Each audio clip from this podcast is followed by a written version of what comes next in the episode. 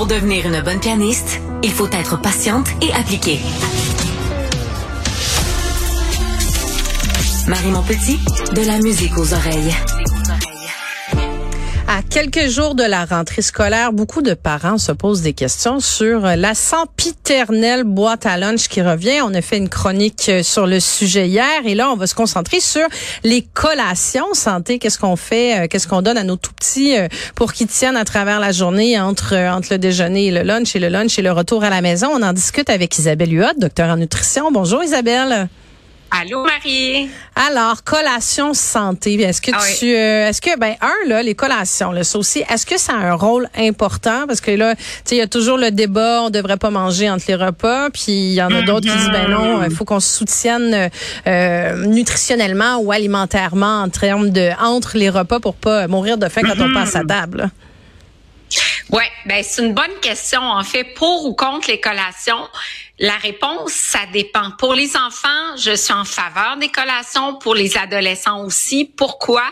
Parce que les besoins nutritionnels sont grands et souvent, ben, on arrive au repas, l'appétit n'est pas toujours au rendez-vous. Donc, la collation permet de bonifier le profil nutritionnel de la journée. C'est-à-dire un enfant qui va prendre un yogourt en collation, ça fournit du calcium, c'est intéressant. Euh, qui va prendre un fruit en collation, ça fournit de la vitamine C, de la vitamine A, des fibres, c'est intéressant. Pour les adultes, ben, je dis toujours, soyez sensibles à votre faim réelle. Est-ce que, par exemple, durant l'après-midi, est-ce que vous avez un coup de barre? Est-ce qu'il y a une tendance à l'hypoglycémie? Donc, une chute euh, de la glycémie qui fait en sorte qu'on a moins d'énergie, on est moins concentré. Est-ce qu'on arrive au repas le soir puis on est littéralement affamé, si bien qu'on ouvre le garde-manger puis on nous prend ou on cuisine puis qu'on grignote tout le temps en cuisinant. Donc là, la collation devient importante. C'est pas pour tout le monde. Pour les adultes, faut vraiment être à l'écoute, ce qu'on appelle l'alimentation intuitive, être à l'écoute de ses besoins réels. Est-ce que j'ai faim entre les repas? Est-ce que je suis fatiguée entre les repas? Il y en a qui prennent trois repas. Je pense aux Européens notamment qui grignotent très peu entre les repas. Trois bons repas, prendre le temps de manger, ça convient. Et puis, ben après 30 ans de clinique, je peux dire que Marie, la plupart de mes clients apprécient avoir une collation, surtout l'après-midi. Et je trouvais qu'il était plus en contrôle quand il arrivait le soir, là, au moment, au moment du souper. Mais le coup de barre, Isabelle, on a tendance à penser que c'est euh, en lien avec le repas qu'on a fait du midi. Tu sais, on se dit souvent ça, ben, j'ai peut-être trop mangé, ou c'est l'espèce de contre-coup, même si tu n'as pas trop mm-hmm. mangé, le contre-coup de oups, tu sais, une heure après, là, tu te mets, ou la oui. après, tu te mets un petit peu à bailler, puis là, c'est l'après-midi, puis c'est peut-être le moment de la sieste aussi. Mais donc, ça peut être, ça peut être le, un, un besoin de collation? Ben, en fait, j'aime ça. C'est un point important que tu apportes parce qu'effectivement, si on a un lunch qui est trop glucidique, des pâtes, un risotto, euh, pizza, où on a par exemple, plus de 45 grammes de glucides, ça donne un coup de barre parce que les glucides élèvent la sérotonine en circulation, neurotransmetteur du bien-être. Et euh, il y a un livre super intéressant d'une chercheure de l'Université McGill, justement, qui écrit Les aliments et le cerveau, Dr. Louis Thibault. Et puis, les nutriments de la concentration, on l'a abordé un petit peu ensemble il y a quelques temps. Ça serait de manger une belle salade avec poulet grillé, très peu, un peu de glucides, mais pas trop. Donc, effectivement, si on mange trop, on s'endort. Et si on a faim, ben là aussi, ça peut créer des faiblesses, un manque de concentration. Donc, c'est pas facile de faire le point et de trouver la bonne alimentation pour soi. Puis, c'est quoi une, une, une bonne collation, Isabelle? Bon, la bonne collation là va apporter des glucides qui donnent un coup d'énergie rapidement. Donc, glucides, ça vient d'où? Glucides absorption rapide dans les fruits essentiellement, dans les légumes, des carottes, c'est des glucides, euh, des petits craquelins genre triscuits. Là, on a vu ensemble vendredi les bons choix de craquelins. Donc, quelques craquelins glucides, mais on marie à une protéine qui va ralentir la vitesse d'absorption des glucides. Donc, le fruit avec le morceau de fromage, euh, les crudités avec le humus ou avec un œuf cuit dur, euh, ou encore avec des noix. Donc, de prendre toujours des sources de glucides avec des sources de protéines. Puis dans les sources de protéines en collation, ben, yogourt, fromage, humus, noix, graines, là, c'est des collations qui sont super faciles euh, à apporter avec soi. Là, je suis sûre que tu as plein de bonnes idées, justement, plus de celles que tu viens de nommer, de, de collations qu'on peut traîner au bureau, qu'on peut mettre dans les boîtes à lunch des enfants aussi. Ouais, moi j'aime beaucoup les petites légumineuses séchées parce que ça c'est très bon pour les enfants aussi. Il y a des lentilles, des pois chiches, des damamés rôtis séchés.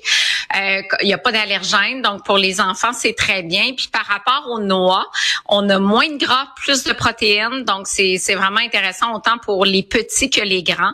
Euh, il y a les boissons végétales, on, on le dit, c'est le soya qui est vraiment la meilleure boisson, le côté protéines. Ça peut faire une petite collation très légère mais qui apporte 6-7 grammes de protéines, donc euh, un apport en protéines qui est quand même intéressant. Yogourt, fromage cottage, évidemment. Euh, j'aime les collations maison, euh, les boules d'énergie, les muffins maison. On peut ne pas mettre de sucre est sucré uniquement avec la purée de date. À ce sujet-là, je veux parler d'un nouveau livre qui a été lancé cette semaine. C'est une collègue, c'est une collègue nutritionniste, Sandra Griffin. Maman mange bien sur les réseaux sociaux. Donc, elle a une formation en nutrition. Elle est également maman de quatre enfants et elle a sorti un livre avec 70 idées de collations pour les enfants pour la rentrée scolaire, des collations maison. Donc, qui dit maison dit plus économique, plus santé aussi. Donc, euh, ça vient de paraître euh, aux éditions euh, Pratico Éditions. Donc, Sandra Griffin, Maman mange bien. Le livre, c'est Collations maison, tout simplement. Oui, ça c'est toujours c'est toujours très très très pratique d'avoir ça euh, d'avoir ça sous la main. Puis Isabelle, pour ceux qui ont des, des petites rages de sucre là, tu sais, il y en a des fois là, mm-hmm. c'est comme c'est c'est plus fort euh, plus fort que que soi. Euh, qu'est-ce que tu qu'est-ce que tu conseilles? Moi, j'aime bien là des rages de sucre ou qu'on a vraiment envie d'une petite douceur, chocolat noir, ça c'est certain. Euh, des dates, des fois des dates, on a du potassium, on a des fibres. Des fois, juste deux, trois dates, ça suffit à calmer notre petite envie de sucre. Et j'ai envie de dire, si on a tendance à euh, avoir des rages de sucre, mais vraiment des rages, parce que le sucre active les ondes de plaisir au cerveau. C'est vraiment presque une voie. C'est un peu comme une drogue. Là. Ça active des ondes. On le voit dans des scans du cerveau que quand on mange du sucre, on a des ondes de plaisir qui sont activées au cerveau. J'ai écrit un livre qui a été traduit dans plein de langues qui s'appelle Cessez de manger vos émotions. Et ce livre-là, Marie, je l'ai écrit avec une docteure en psychologie. Euh, puis si on a le temps d'ici la fin de la saison, je vais faire un sujet là-dessus parce que c'est un, peu mon dada, les compulsions alimentaires puis les débordements alimentaires. Genre, tu veux manger un biscuit, mais tu manges deux rangées. Mm-hmm. euh, donc, j'ai travaillé là-dedans pendant 25 ans à accompagner des gens qui souffraient d'hyperphagie boulimique ou de compulsion alimentaire. Et euh, là, on a parlé des rages de sucre, mais quand ça se reproduit plusieurs fois dans la semaine et qu'on perd le contrôle parce qu'on vit une émotion ou parce que c'est la solitude ou parce que c'est l'anxiété ou le stress ou la frustration ou peu importe, et qu'on tombe dans le sac de biscuits au complet, si ça se répète très souvent, ben il est temps de consulter vraiment parce que ça peut faire toute la différence. Ça, c'est certain de travailler le volet psychologique également. Hmm. Ouais, ben la, la, rangée de biscuits ou le, fameux pot de, de, crème glacée aussi. Là. Oui. Qu'on voit dans les classiques de films. Si c'est une peine d'amour d'une journée, tu me dis pas, euh, tu le fais une journée, c'est pas grave. C'est si ça revient euh, régulièrement. Y a-tu d'autres euh, d'autres conseils comme ça que tu peux donner? Oui. Ben en fait c'est ça, ça peut arriver à tout le monde honnêtement. Euh, finir un sac de chips, je pense qu'on l'a tout fait. Euh, ou mettre la cuillère dans le pot de Nutella puis prendre deux cuillères. Ou ça c'est correct. C'est quand c'est répétitif, c'est-à-dire une à trois fois par semaine. Avant, au niveau, euh, avant, c'était vraiment là, pour déterminer que c'était vraiment de l'hyperphagie boulimique. On parlait trois fois semaine. Maintenant, dans le DSM, euh, le manuel le diagnostic des troubles euh, mentaux, psychiatriques, c'est vraiment une fois semaine. Et ce qui caractérise vraiment la maladie, là, c'est quand il y a un sentiment de culpabilité qui s'ensuit. Donc, mm. je mange ma rangée de biscuits, mais après ça, oh mon Dieu, là, là, c'est des, des pensées automatiques. Donc, des pensées, on se dit, je suis pas bonne, j'y arriverai pas, je suis, encore pas capable, je vais encore engraisser, les autres vont me regarder, vont trouver que j'ai engraissé. Donc là, là, c'est la culpabilité, les mauvaises pensées négatives. Puis en clinique, on travaille beaucoup ce qu'on appelle la restructuration cognitive. Donc, par exemple, si je mange, je t'offre un chocolat, tu manges le, morceau de chocolat, il est deux heures et demie, on mange le chocolat. Après ça, tu dis, oh mon Dieu, ma journée est foutue.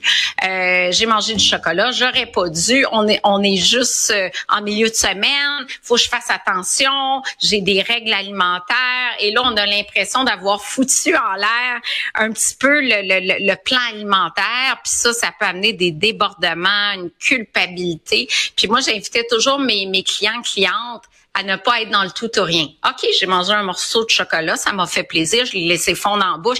Wow, c'était savoureux, il y avait des notes fruitées, j'ai retrouvé des petites notes fumées parce que le cacao, il venait du Costa Rica, puis j'adore ce cacao-là. Là, on est dans le plaisir on n'est plus dans j'ai mangé vite vite vite mon mhm. chocolat sous forme de compulsion. On est, on gobe pas l'aliment on le savoure. Puis quand on savoure les aliments ben là on a moins de détresse psychologique euh, associée à ces aliments là qui sont des aliments qui riment avec euh, plaisir et, plaisir coupable je dirais. Isabelle Huot, docteur en nutrition merci beaucoup. Merci Marie